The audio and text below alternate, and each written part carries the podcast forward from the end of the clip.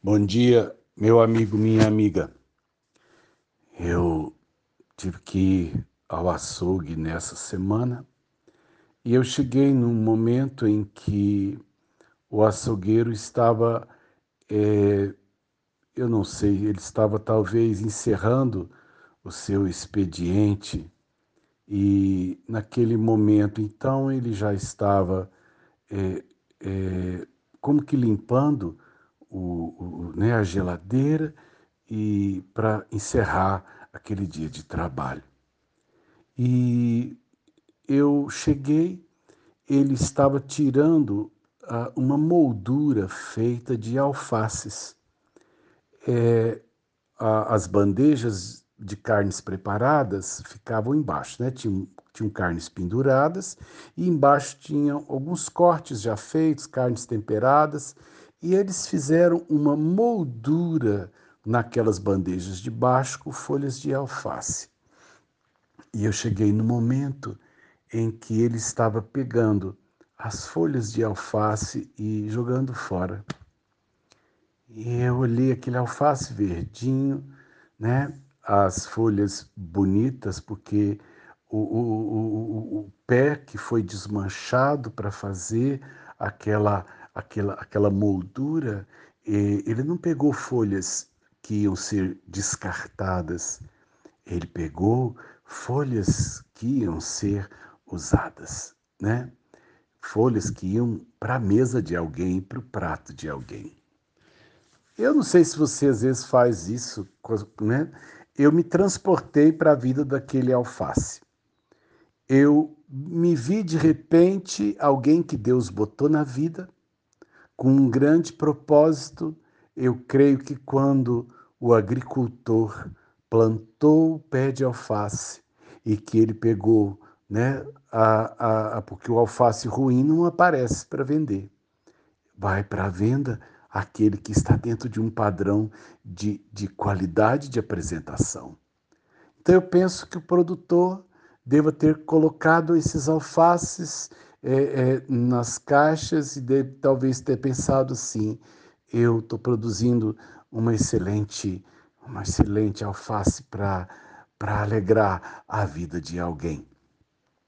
E aí de repente alguém pega o alface brinca com ele de enfeite, e a hora que ele cumpre o seu propósito, ele pega aquelas folhas que ainda estão vivas. Você sabia que aquelas folhas que estavam ali, que o alface que você compra na feira, que o alface e o tomate que você vai fazer hoje na sua refeição, eles ainda estão vivos. Alguém pega aquilo e joga no lixo porque a função daquele alface era puramente enfeitar, né? A, a umas, fazer uma moldura nas carnes. Eu acho que deve ser horrível a gente ter a impressão que a nossa vida não cumpriu o propósito.